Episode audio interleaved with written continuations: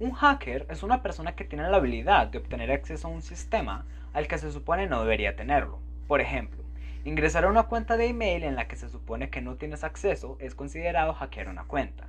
Obtener acceso a una computadora remota que se supone que no tienes acceso, hackeaste esa computadora. Leer información que se supone que no deberías leer, de nuevo, es considerado hacking. Hay demasiadas maneras de hackear un sistema y la palabra hacking se puede referir a demasiadas cosas, pero el concepto principal es el mismo, obtener acceso o hacer cosas que se supone que no deberías. Eso es considerado hacking. Hay tres tipos de hackers, al menos los más conocidos. Hackers de sombrero negro son los tipos malos que hackean sistemas de manera ilegal para obtener o robar dinero para lograr sus objetivos ilegales. Los hackers de sombrero blanco somos nosotros.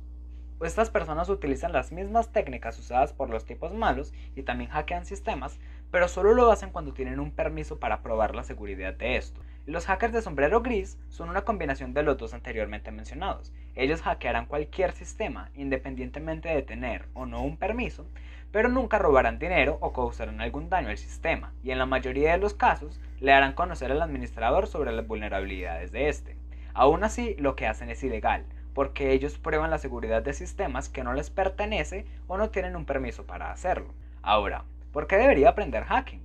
Bueno, el hacking se ha convertido en una industria. Hay demasiadas oportunidades de trabajo para los hackers éticos, para las personas como nosotros, que prueban la seguridad de sistemas, redes y dispositivos para así hacerlos más seguros y evitar que estos caigan en las manos de un hacker de sombrero negro. De hecho, hay una gran demanda de hackers, ya que el número de ataques ha aumentado demasiado. Compañías como Facebook, Google y Microsoft contratan hackers para que intenten vulnerar sus sistemas y así solucionar las debilidades que encuentren. Algunas compañías también tienen un sistema Bug Bounty que básicamente le permite a los hackers de todo el mundo buscar vulnerabilidades en sus sitios web y aplicaciones. Por cada una que encuentren les pagarán diferentes sumas de dinero dependiendo del peligro que ésta represente.